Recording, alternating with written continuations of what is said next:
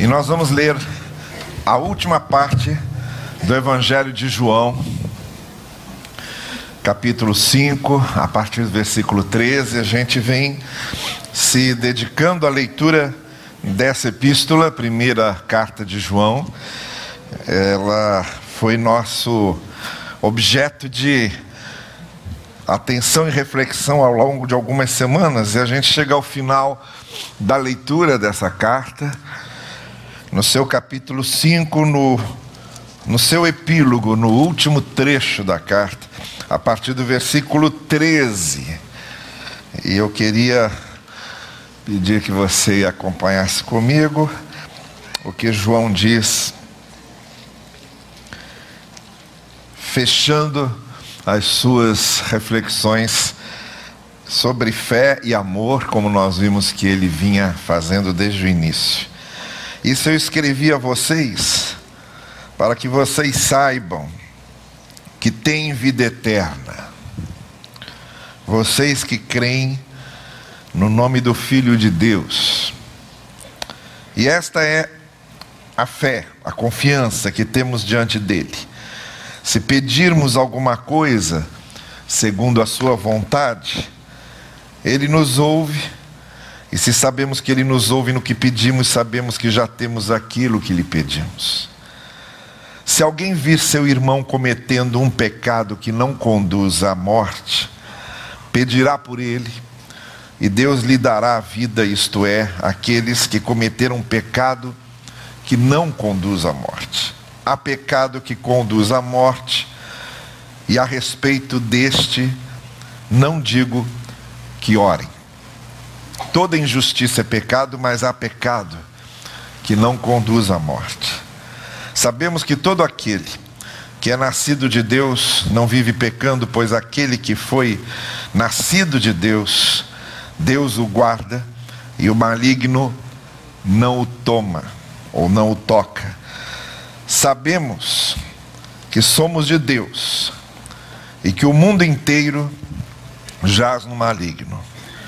Sabemos que o Filho de Deus veio e nos tem dado entendimento para que reconheçamos a verdade. E estamos na verdade, no seu Filho Jesus. Ele é Deus verdadeiro e Ele é vida eterna. Filhinhos, guardem-se dos ídolos. Prestem atenção aqui porque é o seguinte: isto aqui não é uma frase solta. Isto aqui é uma frase conclusiva. Ele não tirou esse assunto aqui dos ídolos de nada, ou de lugar nenhum. Ele está concluindo a sua carta. Então, das duas, uma. Ou João estava totalmente perdido e não sabia o que estava escrevendo e queria terminar sua carta de alguma forma e resolveu pegar uma frase qualquer e jogar aqui. Ou essa última frase tem a ver com tudo que vem antes. Que é exatamente o que eu penso. Esta última frase não está solta, ele está falando de ídolos e de idolatria. A segunda coisa é o número de vezes que nesse trecho aparece o verbo saber. Como ele repete isso? Vocês sabem, nós sabemos, que é uma outra maneira também de falar em conhecer. Vocês conhecem e nós conhecemos. E as duas coisas estão vinculadas. Eu estou fazendo essa preliminar apenas porque disso depende todo o restante que eu quero refletir com vocês hoje. Hoje me convém mostrar que todos nós, de alguma forma, somos idólatras. Eu sei que a gente é ensinado desde criança que idólatras são os outros. Eu sei que desde criança a gente aprende que idolatria é você se ajoelhar diante de uma imagem. Eu sei que a gente aprende sempre que existem as religiões idólatras. Não só as religiões não cristãs, eu sei que a gente aprende que existem religiões, inclusive dentro do cristianismo, que também adoram imagens e que são as religiões idólatras. Que a gente vive dizendo que idólatras são eles. Pois essa noite eu quero mostrar que idólatras não são só eles que idólatras também somos nós. A idolatria não é uma peculiaridade, nem uma característica de algumas religiões. A idolatria não é uma peculiaridade nem uma característica de alguns segmentos do cristianismo. A idolatria é uma característica de todas as religiões. A idolatria é uma característica de todas as denominações evangélicas também. Porque a idolatria não respeita muros religiosos, muros institucionais ou muros denominacionais. A idolatria é um mal que tem a ver com coração e com mente. E por que, que eu digo isso? Porque o que João diz no, no final, filhinhos, guardem-se dos ídolos. Se a gente olhar antes, em nenhuma vez, em nenhum versículo, em nenhum momento dessa carta, ele estava falando de ídolos imagem. Não fala de imagem, não fala de estátuas, não fala de figuras, em nenhum momento. Meu Deus, de onde João tira isso então? Que ídolos são esses que eles estão dizendo que está ameaçando esses cristãos? Se em nenhum momento da carta ele fala dos ídolos que conhecemos ou que são os ídolos mais populares, os ídolos dos outros. Os ídolos dos outros são terríveis. Os ídolos dos outros são perigosos. Os ídolos dos outros são pecado. E a gente se conforta demais falando dos ídolos dos outros. A gente fica descansado, porque ídolos são aqueles e idólatras são eles. Por isso a gente gosta de falar das idolatrias dos outros. Porque a gente se convence que não é idólatra. E por isso João encerra sua carta com essa frase. Porque ele quer mostrar que somos. E aí por quê? O verbo saber aparece em vários momentos desse texto nos encaminhando para essa conclusão. Ídolos aqui tem a ver com saber. E aí é que vem a chave da interpretação desse negócio aqui. Para João, esses ídolos dos quais ele está falando poderiam também ser, mas não são. Há outros textos bíblicos em que isso fica muito mais claro. Os Dez Mandamentos, que vocês conhecem muito bem, Há textos de Isaías que falam de imagens. Há um texto muito bonito de Isaías, em que ele fala de um lenhador que vai a uma floresta, corta lenha, traz um bocado de lenha para sua cabana. Uma parte da lenha vai para a lareira, para aquecê-lo no inverno. A outra parte, ele faz uma estátua, ajoelha-se diante dela e diz: Tu és o meu Deus e tu me criaste. E outros profetas. E até mesmo o livro de Romanos, em que Paulo fala da idolatria dos gentios, dos politeístas, dos que têm muitos deuses. Até no capítulo 17 de Atos, Paulo chega num lugar em que há nichos para deuses de todos os jeitos, para que nenhum deus fosse esquecido. Todos esses textos têm a ver com idolatrias, objeto. Ídolos que podem ser tocados. Ídolos, imagem. E a gente gosta de falar disso porque nos desencarrega de outras idolatrias que são as nossas. Aqui João está falando dos ídolos conceito.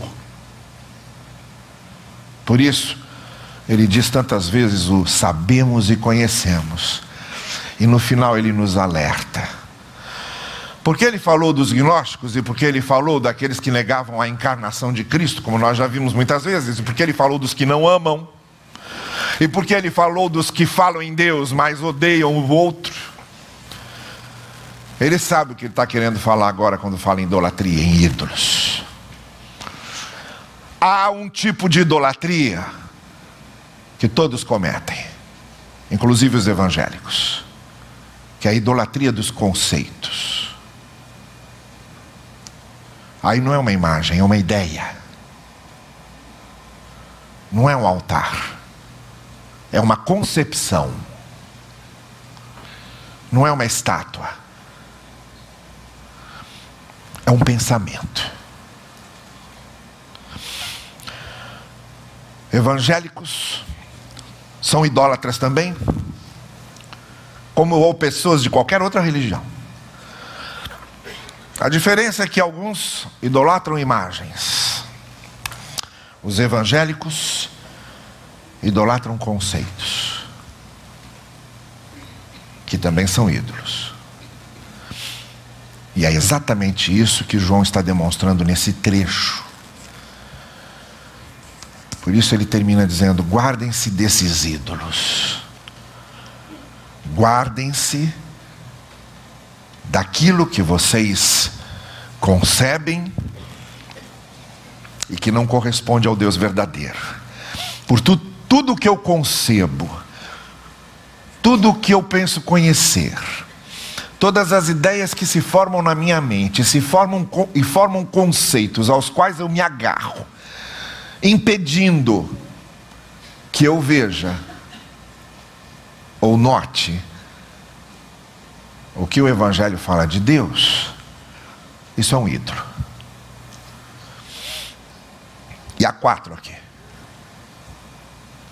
Há quatro ídolos que João numerou aqui, para no final ele concluir: guardem-se desses ídolos, protejam-se desses ídolos, não adorem esses ídolos, porque vocês podem estar num templo sem imagens e estarem adorando ídolos que não são imagens, que são ideias, que são conceitos. É a mesma idolatria. É a mesmíssima idolatria. É por isso que nós gostamos tanto de acusar os outros de idólatras e de localizar muito bem a idolatria dos outros, porque aí a gente não precisa pensar na nossa. Eu hoje à noite quero pensar nas minhas e quero convidar você a pensar nas suas idolatrias. João não estava escrevendo a politeístas, João estava escrevendo a monoteístas, gente aqui que cria num Deus só. João não estava escrevendo a adoradores de imagens. Não havia ídolos imagens ali. João estava escrevendo a adoradores de ideias, a adoradores de conceitos, a adoradores de ideias fixas que se tornam ídolos. E como eu dizia, há quatro aqui: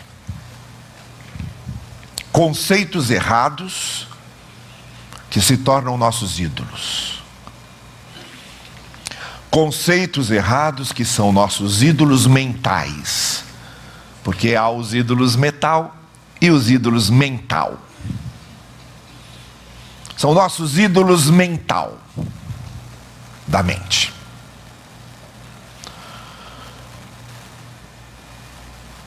O primeiro, do qual ele começa falando,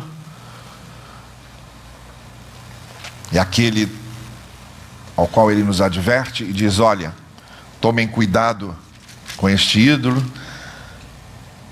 é o que ele chama de vocês têm que pensar na vida eterna. Portanto, lá no verso 13, lembrem-se que vocês têm a vida eterna. Quando nós começamos a fixar uma ideia de vida, que não tem nada a ver com a ideia de conteúdo da vida, quando nós nos apegamos a uma aparência de vida, quando nós nos apegamos a uma falsa vida, quando nós vivemos em torno de um conceito errôneo de vida, essa é a nossa primeira idolatria. A vida eterna Independente de ser a vida que está no âmbito da eternidade e que seria a continuidade da vida depois da morte, é uma questão. Mas a expressão traduzida aqui como vida eterna não tem a ver apenas com a eternidade da vida, tem a ver com a qualidade da vida. E trazendo para a gente aqui agora, nessa vida, Embora saibamos que há uma vida eterna e que morrer não é o ponto final, entretanto, a vida que estamos vivendo aqui também tem ela sim o seu conceito de eternidade, porque a expressão usada por João, como a expressão usada também no Evangelho de João, na boca de Jesus, é um conceito de vida que tem conteúdo e qualidade. E deixe-me dizer uma coisa: se há uma coisa que a sociedade em que estamos vivendo hoje está nos ensinando a acreditar e a idolatrarmos, é no conceito de vida que está sendo nos vendido. E quando nós aceitamos esse conceito de vida que nos é vendido pelo consumismo, pela cultura do entretenimento fácil, quando nós aceitamos um conceito de vida que está mais ligado ao buscar o prazer acima de todas as coisas, quando aceitamos um conceito de vida que tem a ver com atender apenas as minhas ânsias e os meus desejos pessoais, egocêntricos, ensimesmados em mim mesmo, quando a gente começa a aceitar esse conceito de vida como vida de verdade, estamos idolatrando um conceito errado de vida que se torna o nosso Deus. Aí não me importa viver conforme princípios e valores. Eu vou viver conforme a moda, o pensamento secular, a cultura do imediatismo os apelos sensoriais apenas, a valorização das paixões e dos sentimentos, chamam de vida. E nós caímos facilmente nessa corrente da idolatria, do conceito de vida que se torna um ídolo. E nos esquecemos que a vida é muito mais do que a aparência de vida. Que a vida é muito mais do que essa superficialidade que nos vendem. Que querem que nós acreditemos que seja vida. Não é à toa que as pessoas não estão mais dando atenção à expressão ética, à importância ética do viver porque isso não tem mais importância nenhuma. Não importa isso. Não importa valores, não importa princípios, não importa coerência. Tudo que, de certa maneira, o Evangelho exalta como principal, como central, como essencial, a gente joga fora e troca pelos conceitos efêmeros, passageiros, superficiais, medíocres de vida. chama isso de vida e vive isso como se fosse vida. É a idolatria de um conceito. É a idolatria de um conceito de vida. Então não é à toa que as igrejas estão se enchendo de pessoas que estão buscando em Deus apenas as coisas que têm a ver com o imediato. Não é à toa que as igrejas estão se enchendo de gente que está buscando Deus só para ser promovido no emprego, só para conseguir casa própria, só para nunca ficar doente, só para nunca passar por momentos difíceis. Estão buscando em Deus um conceito de vida que não existe. Não existe um conceito de vida independente de dor, sofrimento, perda. Porque isso faz parte de um processo de crescimento, de amadurecimento nosso. Não é à toa que as igrejas estão cheias hoje. Melhor era na Idade Média, porque na Idade Média, sabe o que, que acontecia na Idade Média? O pessoal saía vendendo pedaços do céu, lotes do céu. Sabe o que é? Você comprava e comprava lá o seu lote do céu. Pagava e comprava o lote do céu. Mas pelo menos estavam vendendo lote do céu. Hoje o pessoal está vendendo coisas que só tem a ver com essa vida. Então melhor era na Idade Média. E o que tem de evangélico comprando esse conceito raso de vida? Como se vida fosse só isso. Como se Deus trabalhasse só nas nossas artificialidades. Eu, um medíocre, e quero também um Deus medíocre. Eu, um materialista, quero também um Deus materialista. Eu, que quero as coisas de imediata, apertando um botão de imediato, quero também um Deus que faça assim, de forma imediata. Um Deus pronto socorro. Um Deus de botão. Está cheio de idólatras assim, que estão idolatrando um conceito errado de vida. Tem um segundo ídolo aqui. Então, um segundo conceito.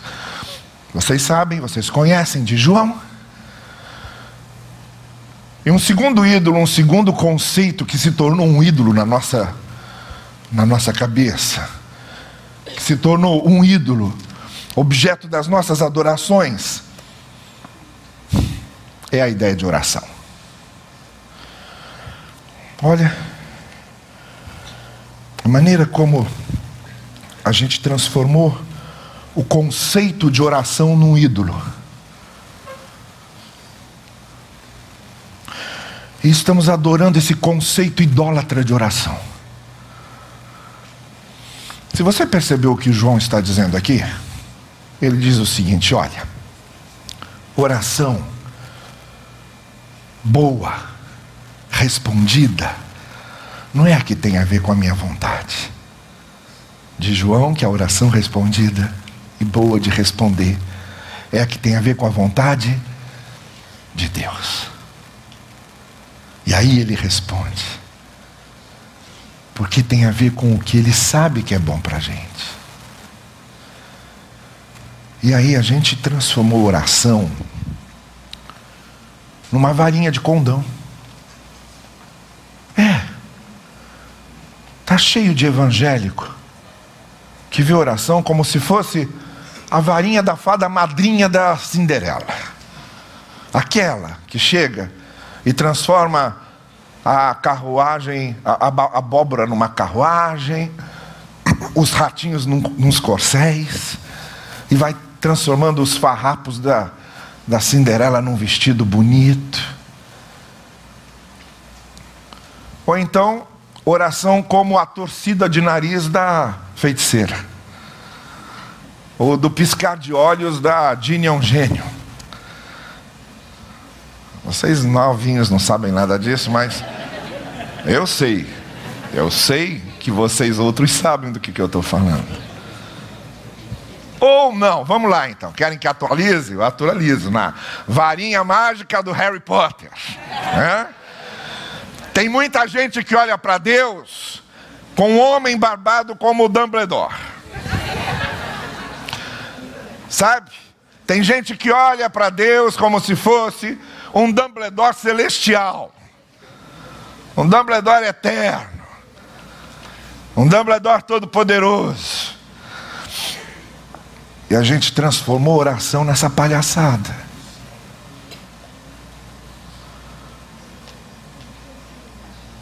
A oração virou um mantra. A oração virou um horóscopo. A oração virou uma fórmula. A oração virou uma simpatia. A oração virou um pé de coelho. A oração virou uma ferradura de cavalo. A oração virou a cartola de um mago é a idolatria dos evangélicos. O ídolo dos evangélicos é o ídolo da oração para o meu bem, da oração para a minha vontade, da oração para aquilo que eu quero, da oração para aquilo que me interessa. A verdadeira oração é aquela que no final sempre diz: não se faça conforme a minha vontade, mas conforme a tua. A oração da confiança não é a que quer que Deus haja como eu acho que Ele tem que agir, ou com o, prazer que eu quero sentir. A oração não é um veículo para Deus me dar o prazer que eu quero sentir.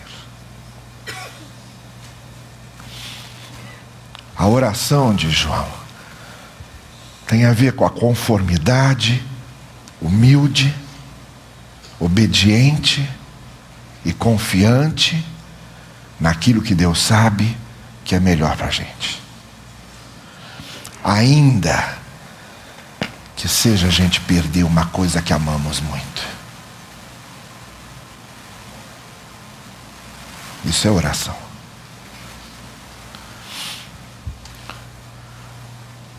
Um terceiro ídolo, desses que não são imagens, mas são conceitos na nossa cabeça, é um conceito de perdão. Eu sei que você viu aí um texto que a gente fica meio confuso quando a gente lê. Eu estava lendo aqui e imagino que você ouvindo aí João falando: olha, tem pecado a gente tem que orar porque tem pecado que é para a morte. Para esses não adianta orar. E tem pecado que não é para a morte. Né? Então a gente costuma classificar pecados assim, não é? Pecado para a morte seria o quê? Luxúria, soberba, né? Gulosice nunca é pecado para a morte. A gente não acha que é. Ser guloso não, não é pecado para a morte. Luxuriento é. Maguloso não. Quando a gente começa a dividir conceitos de pecados, esse é pecado bom, aquele é pecado mau. Esse é pecado pesado, aquele é pecado leve. Os pecados pesados e ruins são sempre dos outros. Os meus pecados são sempre leves e bons. Mas é claro que João não está fazendo isso. Isso aqui não é uma divisão de tipo de pecado. Óbvio que não. Seria totalmente incoerente com tudo que o Evangelho diz. Isso tem a ver com um conceito errado que temos de perdão. Do perdão de Deus. Perdão que vem da graça. Por isso que João está dizendo: olha, não adianta. Se não houver arrependimento e fé, se o arrependimento, a confissão não vem da fé no perdão de Deus, desse quebrantamento interior, se é uma pessoa que não se quebranta, se é uma pessoa que não passa pelo processo de contrição, se é uma pessoa que não confia na graça de Deus para ser perdoada, se ela se nega a acreditar que é pecadora e se ela se nega a aceitar o perdão que vem da graça, esse é o pecado que não tem perdão. Todos os pecados têm perdão. Estão me ouvindo? Todos. Todos. É, todos esses que você comete, todos eles. Todos os pecados que cometemos têm perdão. Todos. Sem exceção. E todos somos pecadores, todos, sem exceção.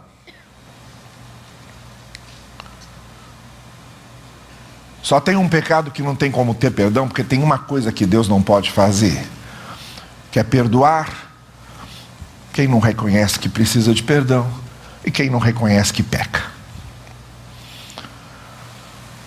Aí não tem como a graça de Deus alcançar.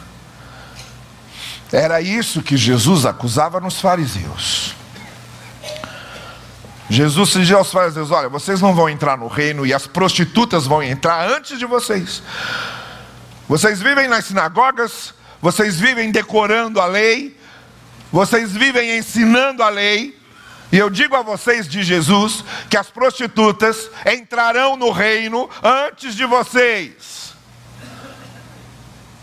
Porque falta a vocês um elemento fundamental para que vocês sejam perdoados, é reconhecerem que são pecadores e que precisam de perdão. Vocês são o pior tipo de hipócrita de Jesus que existe no mundo, que é o hipócrita que é hipócrita consigo mesmo. Esse não tem como. Tem o hipócrita que vive vida dupla, depois chega em casa, no quarto dele, deita no travesseiro dele, aí começa a pensar: eu tenho que parar com esse negócio. Eu tenho que parar com isso. Eu não posso ser duas pessoas. Eu não posso ter duas faces. Eu não posso ter duas caras. Tem que parar com isso. Esse ainda tem jeito. Mas o hipócrita, que é hipócrita consigo mesmo, que acredita mesmo que ele é bom demais e que não precise de perdão, esse não tem como. É disso que João está falando sobre pecado para a morte. Pecado que não tem como perdoar. É o pecado não assumido. É o pecado de quem diz não sou pecador. É o pecado de quem diz não tenho pecado. Isso é igual concurso de mentiroso, né? Você faz um concurso de mentirosos, um vai contando uma história pior que a outra, até que chega aqui ele diz assim: Não, eu não vou mentir porque eu não minto. Ganhou o prêmio, tá lá. Você é o vencedor. Né? Não tem como, ganhou de todas as histórias. O pecador que diz não sou pecador não tem perdão. Não tem como. E os fariseus eram bons nisso. Gente legalista é bom nisso. Religioso é bom nisso. Em dizer, eu sou muito bom. E não preciso da graça e do perdão de Deus, porque eu sou muito correto em tudo que eu faço. Esse, esse não tem como. Esse conceito de perdão sem arrependimento, esse conceito de perdão para os outros, porque eu não preciso me arrepender, esse conceito de perdão para pecadores, porque eu não sou pecador. Esse conceito de perdão que diz: eu faço tudo certinho, cumpro tudo o que Deus pede, não devo nada a Deus. Esse conceito de perdão não tem jeito. É um conceito idólatra. O pecador que não reconhece que precisa da graça e da misericórdia de Deus, fica sem a graça e a misericórdia de Deus. Não tem jeito. Se você acha que você se basta e não precisa da graça de Deus, você fica sem a graça de Deus. Mas assuma as consequências disso. E aí, enfim, uma quarta idolatria. Um quarto ídolo, que também não é uma imagem, é um conceito. Que é o conceito de verdade. Olha, se tem um conceito que evangélico gosta muito, é o conceito de verdade. Evangélico gosta demais desse conceito de verdade. Eu tenho a verdade. Eu conheço a verdade. Aí sai recitando João. O conceito de verdade na cabeça dessa gente é a coisa mais frankensteiniana que existe.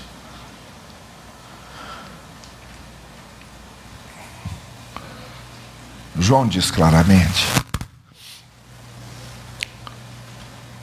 que a verdade está no Filho.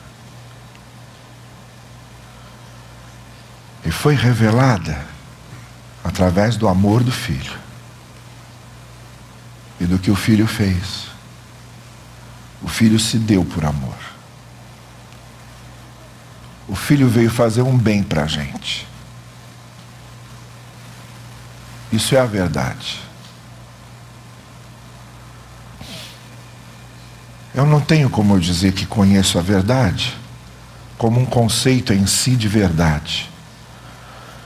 Porque a verdade não tem nada a ver com conhecer a verdade de um credo. A verdade não tem nada a ver com conhecer a verdade de uma doutrina. A verdade não tem nada a ver com um conceito teológico de Deus. O conceito de verdade em João é aquilo que é ligado ao bem. Eu conheço a verdade se eu estou fazendo o bem, porque Jesus veio fazer o bem. A revelação que Jesus veio trazer de Deus é a revelação do amor. O fato de Jesus ter entregado a sua vida foi uma entrega de amor. Então o que João está dizendo é o seguinte: olha, conhece a verdade quem reproduz na sua vida o que Jesus veio fazer. Então eu conheço a verdade se eu amo. Eu conheço a verdade se eu faço bem, porque se eu amo e se eu faço bem, eu estou reproduzindo a verdade que Jesus veio ser e que Jesus veio mostrar. Então, quem tinha a verdade? O pessoal da Inquisição que queimava os hereges. Cada vez que você metia um herege numa fogueira e queimava, porque ele estava ensinando uma heresia. Quem queimava o herege é que tinha a verdade.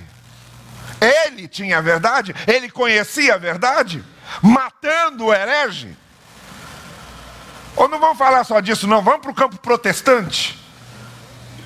Vamos para o campo protestante, João Calvino na Suíça. João Calvino, o protestante que pegou Miguel Serveto, que era um médico espanhol, que chegou em Genebra, que Calvino queria transformar numa nova Jerusalém. E quando Miguel Serveto chega em Genebra, porque ele não acreditava na Trindade, mas principalmente porque ele não aceitava o Estado ligado à religião, o Estado ligado à religião é o maior perigo que pode haver para um país. Um Estado ligado à religião é o maior perigo de intolerância que pode haver para um país. Pois quando Calvino pega Miguel Serveto, porque ele não queria o Estado ligado à religião, e Calvino estava transformando Genebra numa cidade santa que você era levado para julgamento porque matava ou porque era herege. Você podia ser preso porque matava ou roubava ou porque era herege. Aí Calvino pega Miguel Serveto, acusa Miguel Serveto de heresia, leva Miguel Serveto a juízo, a julgamento, e aí resolvem condenar Miguel Serveto à morte. Só que não a morte de fogueira. O que, que é isso? Matar alguém queimado numa fogueira. Isso é crueldade. Vamos fazer uma morte que seja rápida. Decapitaram o cara. Uma morte cheia de misericórdia. Decapitando, ele morre rápido, não sofre. Você quer uma demonstração de amor maior que essa? E principalmente matar em nome de Deus. Matar para defender Deus matar para defender o reino de Deus, ó, que coisa doida. A verdade é um conceito que está ligado ao amor e ao fazer bem. Porque a gente conhece a verdade porque conhece Cristo. E Cristo era o fazer bem. era o amar. Então a gente é idólatra de um conceito de verdade que tem a ver com credo e com dogmas. Conceito de verdade tem a ver com amor, tem a ver com fazer o bem, tem a ver com a revelação de Cristo, que foi a revelação do amor de Deus. Tem a ver com a morte de Cristo, que foi a morte do amor pelos outros. Não foi matar os outros, foi morrer pelos outros. Então somos idólatras. Se a gente tem um conceito de vida que é só aparência de vida, mas não é a vida em essência, isso é idolatria de um conceito de vida. Se a gente se vende a um conceito de oração que tem a ver com meus caprichos interiores, sem busca e sem preocupação com a vontade de Deus, isso é uma falsa oração, é um ídolo. Se a gente tem um conceito de perdão, que é só perdão para os outros porque eu sou muito bom? Um conceito que despreza a graça e que despreza a contrição e que despreza um quebrantamento? Isso é um conceito idólatra do perdão. Isso é um ídolo. E se a gente tem um conceito de verdade que está ligado ao conhecimento mental apenas, mas que no Evangelho tem a ver com fazer o bem, Vocês viram o prêmio Nobel de Economia para quem foi dado? Para um casal e para um outro economista que fizeram pesquisas para diminuir a pobreza e a miséria.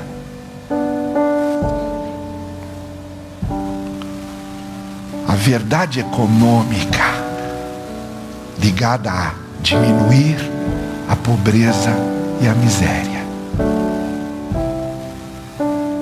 Porque a verdade tem que estar ligada ao bem. Então, se eu tenho esses conceitos, eles são meus ídolos. Não, ídolos não são só os outros, não. Idólatras não são só os outros. Os ídolos também são os nossos ídolos. E os idólatras também somos nós. E para todos, João está dizendo: filhinhos, guardem-se dos ídolos. Não caiam nessa armadilha. Não escorreguem aqui. Aqui vocês cuidado para não tropeçarem, sabe? Aqueles avisos que você encontra em shopping quando estão limpando o chão e quem tem lá, cuidado, não escorregue, escorregadio. É isso que João está fazendo. Está dizendo: olha, esse chão é escorregadio, esse piso que vocês estão, vocês vão cair. Então andem com cuidado aqui. Pisem em ovos aqui. Porque esses conceitos nos seduzem. Esses conceitos nos enganam. E em nome de Deus, a gente começa a adorar esses falsos conceitos. E eles se tornam nossos ídolos. Diz então João: guardem-se dos ídolos. Eu tenho sempre me perguntado quais são meus ídolos. Eu não me importo com os ídolos concretos. Esses são os de menos. O ídolo que eu posso pegar, o ídolo que eu posso ver, isso aí é fácil. Isso é tranquilo. Esses não me assustam. O meu medo são aqueles ídolos subjetivos. São os ídolos que eu não vejo. Não são os ídolos que estão fora de mim. Eu tenho medo é dos ídolos que estão dentro de mim. Os ídolos que eu tenho medo não são os que estão nos altares. Os ídolos que eu tenho medo são os que estão no meu coração. Esses. Eu estou sempre me perguntando quais são esses meus ídolos. Quais são esses conceitos que me impedem de ver o Evangelho e de entender o Evangelho? Quais são os conceitos que eu carrego comigo que estão me impedindo de ver o que é vida de verdade, o que é oração de verdade, o que é perdão de verdade, o que é verdade de verdade? É com isso que eu me preocupo. Eu quero convidar você a se preocupar com isso também. E a perguntar diante de você e de Deus: quais são esses ídolos que estão dentro de mim e dos quais eu preciso me livrar, para que não me impeçam de entender o Evangelho como eu preciso entender. Curve comigo a sua cabeça então e faça a sua oração. Olha, hoje o apelo é para mim e para você. Também eu estou apelando hoje a mim e a você, a todo mundo. Vamos ter um momento aqui nosso, só nós e Deus. E vamos procurar lá no nosso coração quais são esses ídolos que a gente precisa combater dentro da gente. Vamos fazer isso. Você e Deus agora, abrindo o coração para Ele, diante dEle, tendo coragem de olhar para dentro de você mesmo e tendo coragem de procurar dentro de você mesmo quais são os ídolos que estão impedindo você de entender o Evangelho mesmo como ele é. E vamos orar, pedindo que Deus nos ajude a superar esses ídolos, a vencer esses ídolos. Fechando assim essa peregrinação que fizemos pela carta de João aqui, no seu momento mais nobre, quando não importa o que Deus falou para o outro, o que importa é o que Deus está falando para mim. Eu agora vou olhar para mim e vou orar por mim, por aquilo que eu preciso ser. Vamos ter esse momento enquanto a gente está ouvindo a música que está sendo tocada. Fale com o Senhor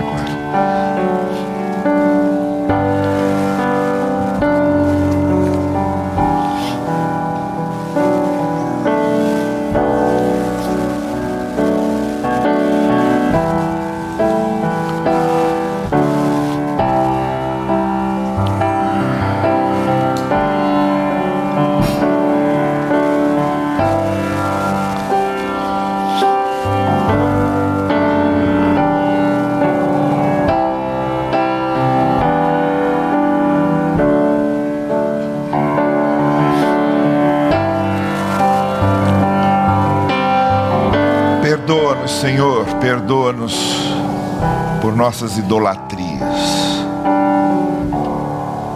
Perdoa-nos por cultuarmos não os ídolos que estão nos altares dos templos, mas por cultuarmos os ídolos que estão nos altares do nosso coração. Perdoa-nos, porque às vezes idolatramos conceitos, ideias, que não são sequer concretas de pegar, são tão subjetivas e profundas e que se enraizam de forma tão subreptícia em nós que nem percebemos, mas que ocupam o lugar que é só teu, que se assentam no trono que é só teu. Senhor, poupa-nos de adorarmos as nossas ideias sobre Deus, nós queremos adorar o Deus que tu és.